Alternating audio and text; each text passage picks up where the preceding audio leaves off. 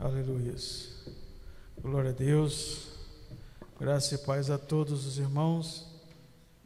Queridos, que bom estarmos aqui na presença de Deus, na casa do Senhor.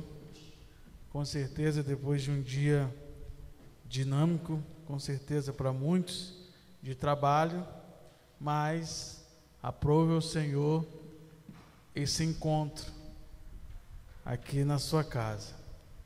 É, hoje, o pastor Juliano ia começar uma série de estudos sobre Sofrimento, a visão bíblica sobre o sofrimento. Sabemos que isso é bem atual nos nossos dias, né, diante de um tempo que estamos vivendo, mas ocorreu um imprevisto e nós vamos aqui é, também estar tratando sobre o tema. E eu quero convidar os irmãos abrir as vossas Bíblias hoje, Salmo 46. Salmo 46. Deus tem uma palavra através desse salmo aos nossos corações. Hoje, culto palavra de fé, e sabemos que o justo ele vive pela fé, e por isso nós nos congregamos aqui para glorificar e exaltar o nome do Senhor. Salmos 46, que diz assim: Deus é o nosso refúgio e fortaleza, socorro bem presente nas tribulações. Portanto, não temeremos, ainda que a terra se transtorne e os montes se abalem no meio dos mares, ainda que as águas tumultuem e espumejem, na sua fúria os montes estremeçam. Há um rio cujas correntes alegram a cidade de Deus, o santuário da morada do Altíssimo. Deus está no meio dela, jamais será abalada. Deus a ajudará desde o romper da manhã. Bramam nações, reinos se abalam. Deus faz ouvir a sua voz e a terra se dissolve. O Senhor dos exércitos está conosco. O Deus de Jacó é o nosso refúgio. Venham contemplar as obras do Senhor, que tem feito desolações na terra. Ele faz cessar as guerras até os confins do mundo, quebra o arco e despedaça a lança, queima os carros no fogo. Aquietai-vos aquietem-se e saiba que eu sou Deus. Sou exaltado entre as nações, sou exaltado na terra. O Senhor dos exércitos está conosco, o Deus de Jacó é o nosso refúgio. Aleluias. Que salmo bonito, né? como tantos outros. O Salmo 46, ele nos fala muito. Uma das pessoas que gostava bastante do Salmo 46 era Lutero. Inclusive, a música Castelo Forte, a qual nós estamos cantando, rememorando aqui a reforma protestante, a música que embalou a reforma ela é inspirada nesse salmo. Lutero, em muitos momentos de angústia, de tribulação, de sofrimento, ele se apoiava na fortaleza que é Deus. E desse salmo, ele se inspirou em fazer aquela canção Castelo Forte. É, uma coisa interessante sobre Lutero, por exemplo, é que Lutero ele devido a muita perseguição que sofria das autoridades eclesiásticas da época, Lutero ele passava por muitas dificuldades pessoais, muitos conflitos. E uma das falas que nós sabemos sobre a história de Lutero é que Lutero, é, o diabo chega a Lutero e começa a acusá-lo de muitas coisas, como assim também é conosco, de muitas formas. E aí Lutero foi deixando que ele falasse, fale mais, ele foi acusando Lutero, você faz isso, você era assim, você se comportava dessa forma. E aí Lutero ele cita a Bíblia dizendo: Realmente eu era tudo isso e fazia tudo isso, mas o sangue de Jesus me purifica de todo pecado. Então é maravilhoso nós termos essa fortaleza em Cristo, em entendermos que independente das situações presente Deus está conosco. E o salmista, ele é, começa dizendo: Deus é o nosso refúgio e fortaleza. O contexto em que se dá esse salmo é o contexto em que o rei Ezequias ele estava cercado pelo povo assírio que já tinha dominado algumas cidades e então é, o exército muito forte e o rei mandava mensagens desaforadas a, Eze, a Ezequias, dizendo a ele: Olha, por que, que você acha que o Deus de vocês vão livrar você das minhas mãos? Sendo que os outros deuses dos lugares por onde eu tenho passado e devastado, eles não, não livraram. E aí é nesse momento que a mão do Senhor, Ezequias ora ao Senhor e a mão do Senhor é com o povo de Israel e aquele povo então é destruído e Ezequias ele era também um poeta e esse salmo é construído dentro desse contexto, onde ele diz: olha, Deus é o nosso refúgio e fortaleza.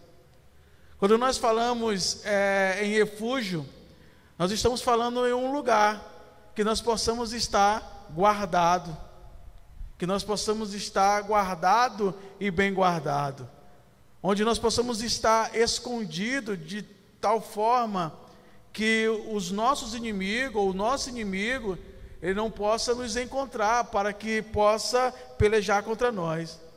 Mas além de ser refúgio, ele não só coloca Deus numa condição de alguém que está em defesa, mas também é fortaleza.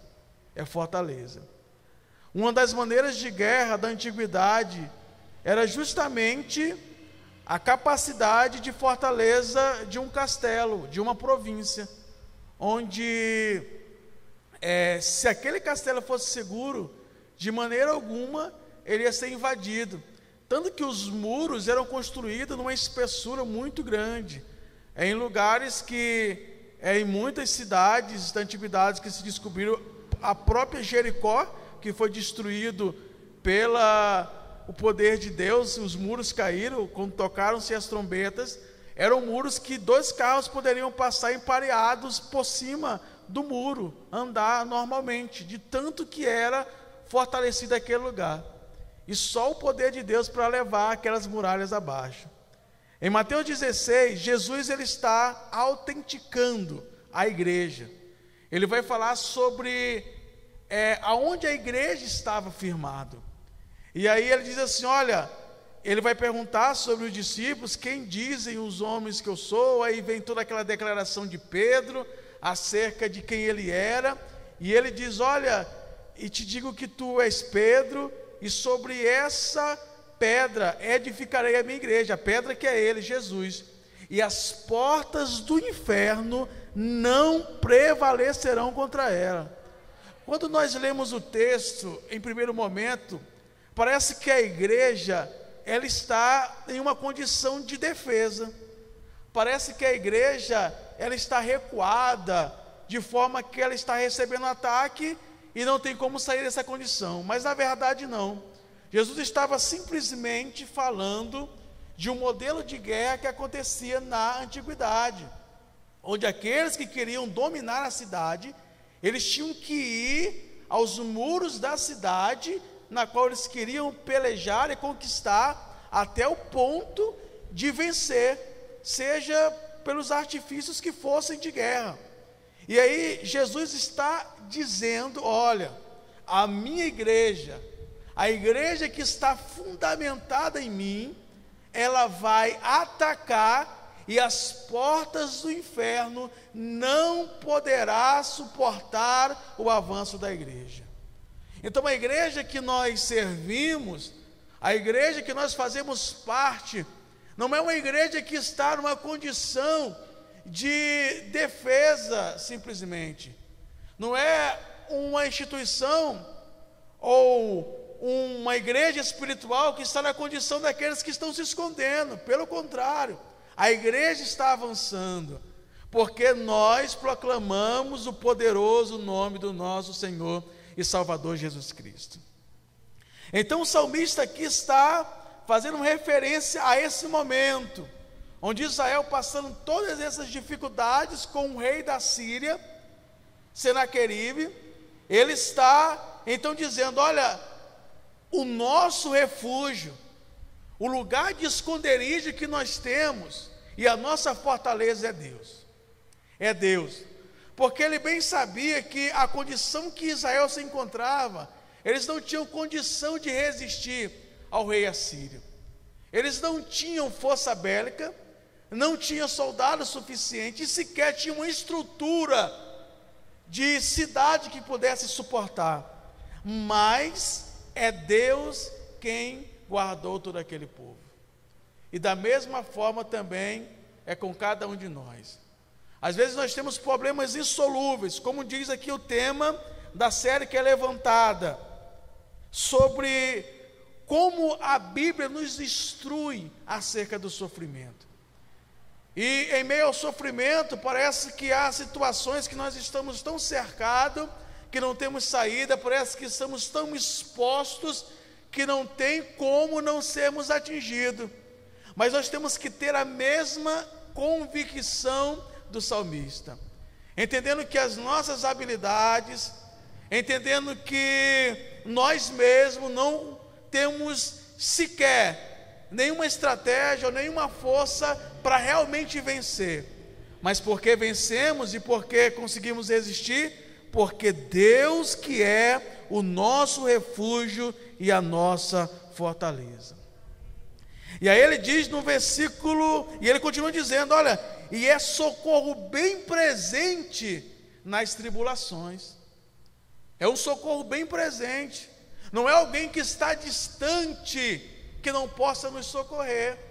Não é alguém que está longe ao ponto de não nos ajudar. A Bíblia diz que a mão do Senhor não está encolhida para que não possa se estender, os seus ouvidos eles não estão agravados ao ponto de não ouvir a nossa oração.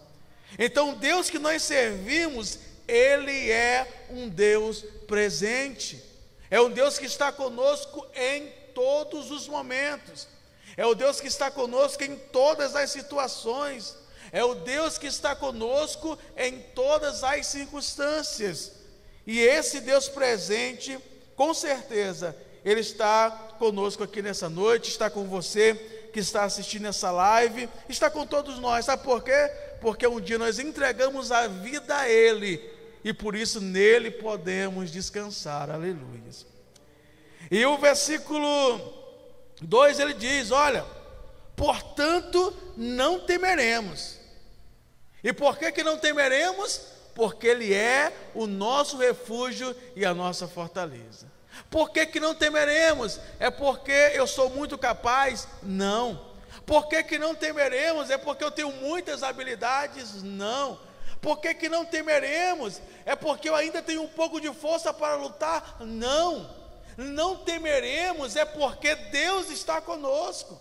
Não temeremos porque o nosso refúgio não é uma cidade bem vigiada, não é um lugar com muitas câmeras, com cerca elétrica, não não temeremos porque a nossa, o nosso guardião, não temeremos porque a nossa guarida está no Senhor Todo-Poderoso, aleluia.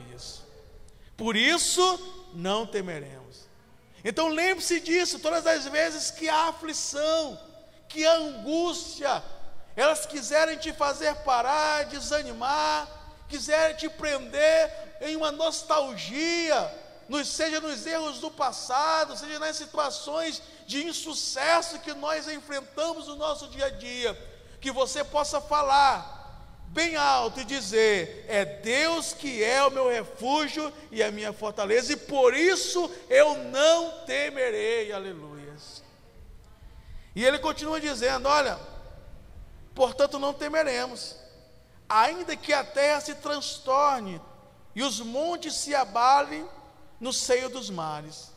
Ele começa a fazer situações aqui de situações terríveis, como maremotos, terremoto, coisas de que realmente faz uma cidade ou qualquer pessoa temer, qualquer pessoa temer.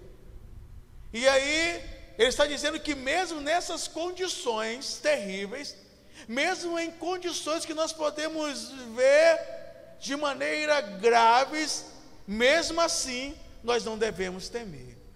nós não devemos temer, mesmo diante de uma pandemia, mesmo que mil esteja caindo ao nosso lado, dez mil do outro lado, nós não devemos temer, porque Deus está conosco. E sabe, nós temos que repetir essas coisas muitas vezes para nós. Talvez durante o dia, durante a semana, durante mês, porque muitas vezes nós estamos tão temerosos acerca do futuro, acerca de como as coisas vão se dar, e por essa condição carnal que muitas vezes nos encontramos, de desconfiança da bondade e misericórdia de Deus, nós nos encontramos nessa situação. E é por isso que nós não podemos deixar de repetir essa fala, de entender que Deus está conosco.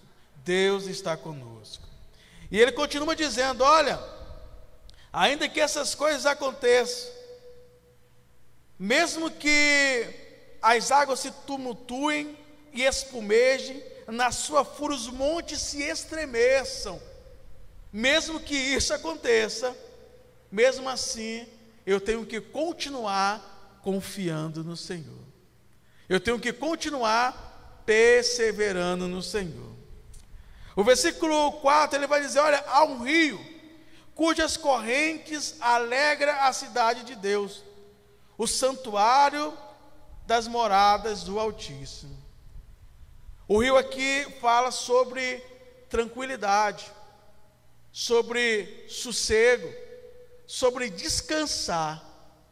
Sabe, nós temos que descansar. E descansar pela maneira lógica, porque de nós mesmos nós não vamos conseguir. Então, aquele ditado popular que diz: olha, aquilo que não tem remédio, remediado está. Se alguém que pode falar isso, somos nós que confiamos em Deus. E por que remediado está? Porque é Deus que está pelejando por nós. É Deus que nos dá força, é Ele que nos guarda. E é por isso que essa cidade, o santuário, que remete tanto à nossa condição de, de lugar protegido, de estar protegido pela essa cidade que é Deus, ou que representa o santuário de Deus, como também remete ao futuro, onde estaremos livres de todo sofrimento, de toda angústia, de toda tristeza, quando estivermos com Deus para sempre no céu, na eternidade.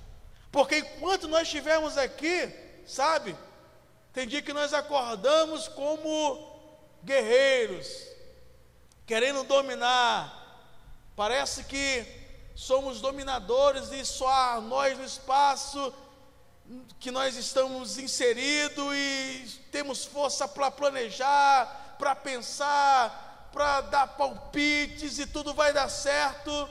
E tem dia que acordamos deprimidos, que parece que as coisas não têm muito sentido, parece que o mundo está desabando em cima de nós. Essa é a condição do homem no mundo que nós estamos vivendo sobre tantas as coisas que nos cercam, nós não somos tão fortes assim que não podemos sentir tristeza. No entanto, essa não é a nossa condição. No entanto, o nosso lugar não é no quarto da tristeza.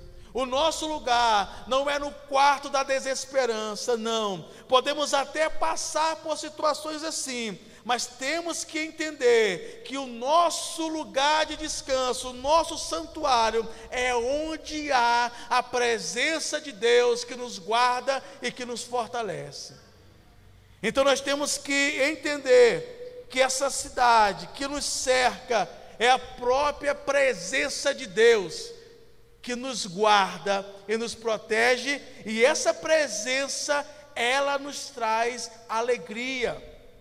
É a cidade que nos traz alegria. E sabe por quê? Porque alegria não porque não é, não vivemos num mundo que nos coloca muitas vezes para baixo, não, mas porque a nossa alegria está no Senhor. E é por isso que nós possamos ter paz, que é diferente de ausência de guerra, não. É ter paz mesmo em meio à guerra, é ter alegria mesmo em meio à tristeza, é ter esperança mesmo em meio à desesperança, é ter fé, mesmo quando tudo diz que não.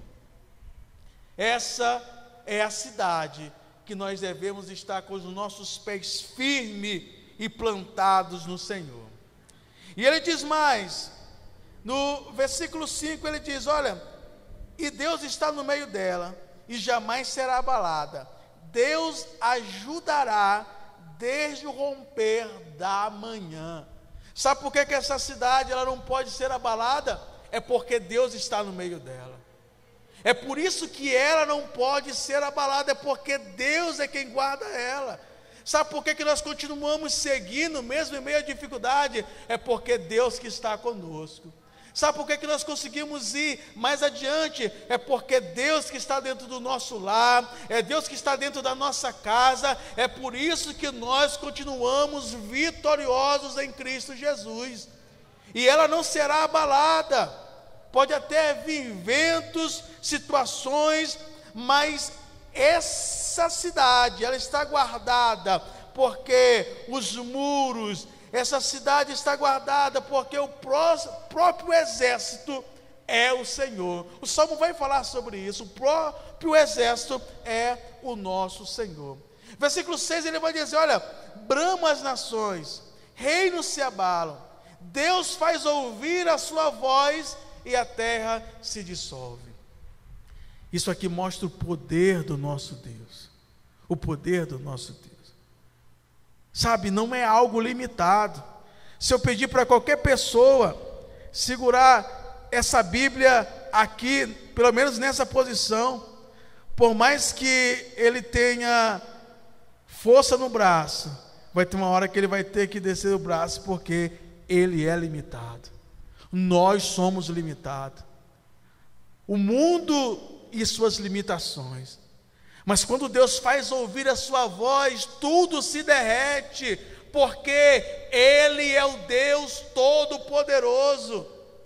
Nós não servimos um Deus que tem só camadas de poder, não servimos só um Deus que tem é, alguns poderes, não, nós servimos um Deus que tem todo o poder. E por que, que nós muitas vezes andamos tão cabisbaixo? Por que, que nós muitas vezes andamos tão tristes? Parece que nós estamos servindo alguém derrotado. Não, o nosso Deus, Ele tem todo o poder.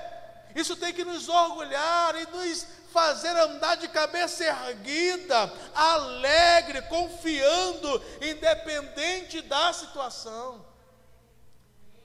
Sabe, essa é a condição do crente, é assim que o crente deve viver. É claro que há situações que nós não podemos criar uma máscara, não mas isso é confiança, é ter certeza que o Senhor, Ele está regendo a nossa vida, Ele está guardando e sendo o Senhor da nossa vida.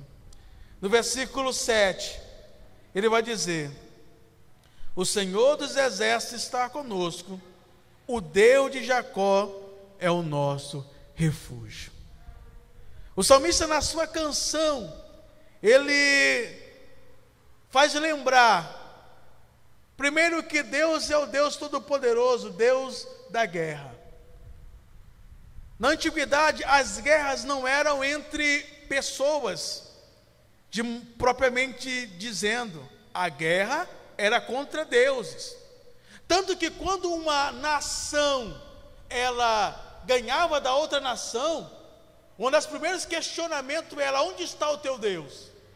O teu Deus não me livrou, foi o que Senaqueribe está dizendo para o povo: oh, o Deus de vocês não vão livrar vocês das minhas mãos, porque existia a guerra e aquilo que fundamentava a vitória é qual Deus era mais poderoso. Lembra de quando Elias ele é, enfrenta o povo contra os profetas de Baal e ele mande que eles pudessem levantar uma oração a Baal e ele ia levantar uma oração a Deus e o Deus que respondesse com fogo era o Deus poderoso. E assim Deus respondeu, e Elias é vitorioso, e consequentemente Deus é o Deus todo-poderoso. Então, o salmista está dizendo que nessa batalha, o Senhor é o Senhor dos exércitos. Jeová Sabaote é o Senhor dos exércitos. E ele diz: Olha, o Deus de Jacó. Quando ele fala o Deus de Jacó, ele está fazendo referência à promessa de Deus. Ora, Deus fez a promessa a Abraão, e a promessa se cumpriu em Isaac que Abraão ia ter uma grande nação e essa nação ia ser responsável para levar o nome de Deus para todo o mundo. E então, depois de Isaac vem Jacó, com Abraão veio a promessa, com Isaac a promessa se cumpre, e com Jacó a promessa continua na vida do povo de Israel. Ele está fazendo referência dizendo ao Deus dos exércitos, ele continua com vocês. Ele não abandonou vocês. E é por isso que podemos crer, porque a promessa está de pé. O Deus de Jacó, o Deus dos exércitos, Ele está conosco e Ele é o nosso refúgio. Ele está aqui reavivando a promessa, e nós precisamos disso, sabe? Muitas coisas Deus prometeu para muitos de nós, não só as promessas da palavra, de maneira a revelação moral de Deus, que é a palavra, mas coisas íntimas que Deus nos prometeu. E às vezes tememos porque nós esquecemos das promessas de Deus, nós esquecemos daquilo que o Senhor falou ao nosso coração, da nossa vocação, daquilo que Deus tem para cada um de nós, nós nos esquecemos disso. Então é necessário que nós possamos, através das promessas de Deus, lembrar aquilo que o Senhor quer para cada um de nós. E Ele está avivando a mente de Israel, dizendo: Olha, o Deus da promessa, o Deus de Jacó, o Deus que continua com a promessa, Ele é o nosso Senhor dos exércitos, aleluias. E nós temos que reavivar isso todos os dias, através das promessas que Deus traz ao nosso coração. Versículo 8: Venham contemplar as obras do Senhor, que tem feito desolações na terra.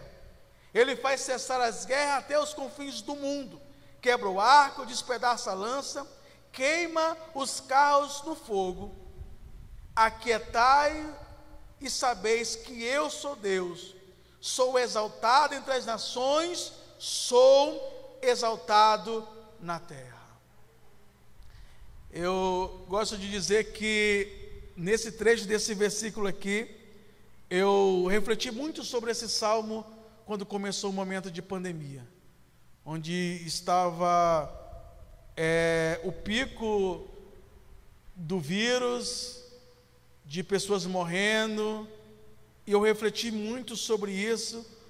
É, no meu trabalho, nós tivemos que ficar pelo menos dois meses em casa, e eu comecei a refletir sobre isso, e Deus me fazia ou iluminava a minha mente, me fazendo entender que nós não sabemos o porquê ou como veio tudo isso no sentido prático, mas uma coisa eu gosto de falar, que a pandemia veio mostrar que Deus, ou trazer Deus para a evidência novamente.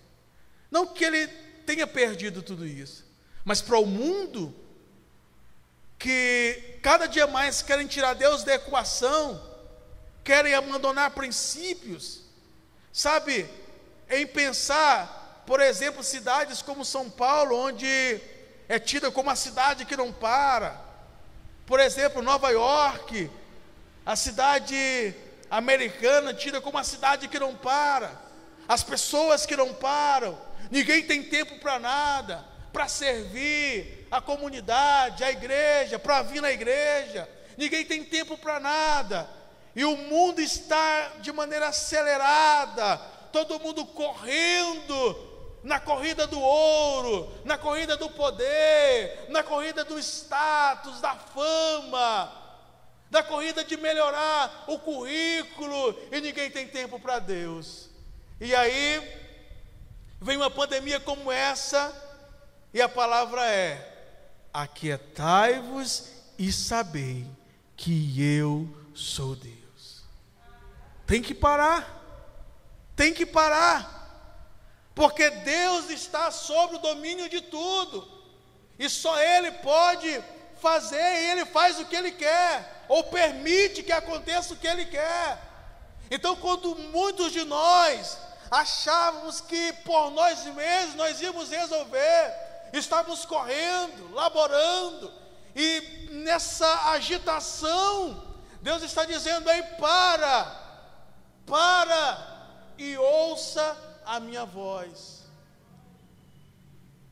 E aí nós podemos ver que as pessoas que não estavam acostumadas a ouvir a voz de Deus, ou estavam acostumadas ao silêncio, ao silêncio, eles se desesperaram. Casamentos foram desfeitos, pessoas tiraram as próprias vidas, pessoas, é, aumentou-se o fluxo em clínicas psiquiátricas, tudo isso aconteceu, porque as pessoas não tinham costume de parar e ouvir, seja a repreensão de Deus, ou seja, as promessas de Deus. Nós sabemos que temos que parar. Até a música, sabia que Deliane, Deliane deve saber disso. Sabia que a música ela só acontece porque existe o silêncio? Só existe música porque existe pausa. E nós temos que muitas vezes parar e ouvir a voz de Deus. Não somos nós quem resolvemos, não somos nós que decidimos, mas é Deus que está no controle de tudo. E, para finalizar, novamente ele chama a figura do Deus que guerreia e diz: o Senhor dos exércitos está conosco. O Deus de Jacó é o nosso refúgio. Então, diante do sofrimento, o conselho bíblico é que nós confiamos no Senhor. Diante das preocupações, o conselho bíblico é que confiemos no Senhor. Diante de notícias ruins, de situações que parecem não ter solução, o conselho é: confiemos no Senhor. Confiemos no Senhor, porque Ele é que nos guia. Sabe, às vezes nós pegamos um carro e colocamos o endereço, programamos no GPS e saímos, e o GPS começa então a nos dar ordem, e vira à direita, vira à esquerda, e mesmo às vezes nós desconfiamos um pouco que está errado, mas pouco questionamos acerca do direcionamento da localização. E por que nós muitas vezes questionamos a Deus com a rota que Ele quer nos dar, com aquilo que Ele escolheu para nós, com o, nosso, com o chamado que Ele tem para cada um de nós.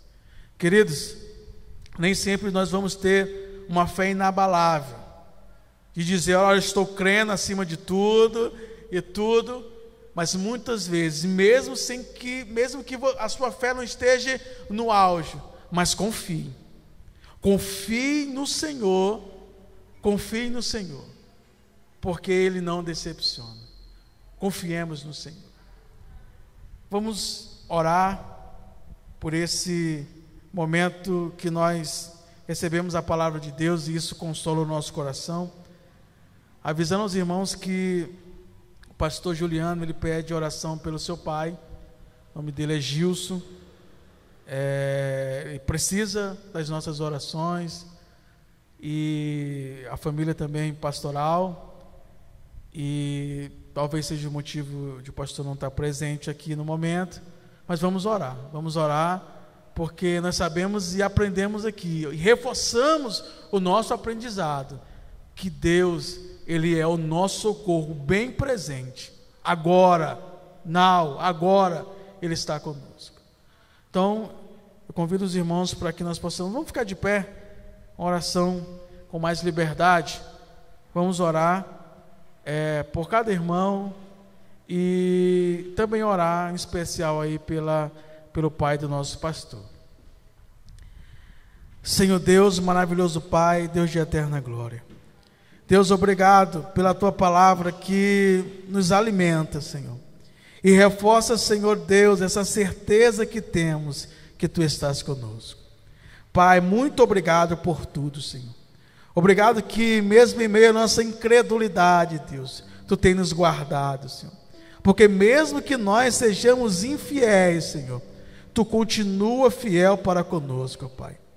Deus, eu não sei, realmente não é nem só algo para sensibilizar, eu não sei sobre a vida de cada uma das pessoas que estão aqui, ou das pessoas que estão nos assistindo ou que vão nos assistir. Mas tu sabes, Senhor, de cada um, Senhor, do sofrimento que cada um está passando, das lutas, dos conflitos, Senhor, que cada um estão vivendo, Senhor. Deus, assim como tu se revelaste, Senhor, ao rei Ezequias e mostrou que era refúgio para ele, e ele pôde, Senhor Deus, louvar a Ti com esse salmo. Assim, Senhor, como esse salmo falou com Lutero, Senhor, ao ponto, Senhor, de ele se confortar na certeza que Tu estava guardando mesmo em meio a tanta perseguição. Assim, Senhor, como Tu falou comigo em muitos momentos, Senhor, nesse processo de pandemia, através desse salmo, fala com cada um dos meus irmãos, Senhor.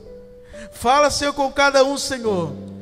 Devido à demanda, Senhor, de angústia, de sofrimento, de conflito interno, Senhor, de resposta, de situações que cada um estão vivendo e questionando, ó Pai.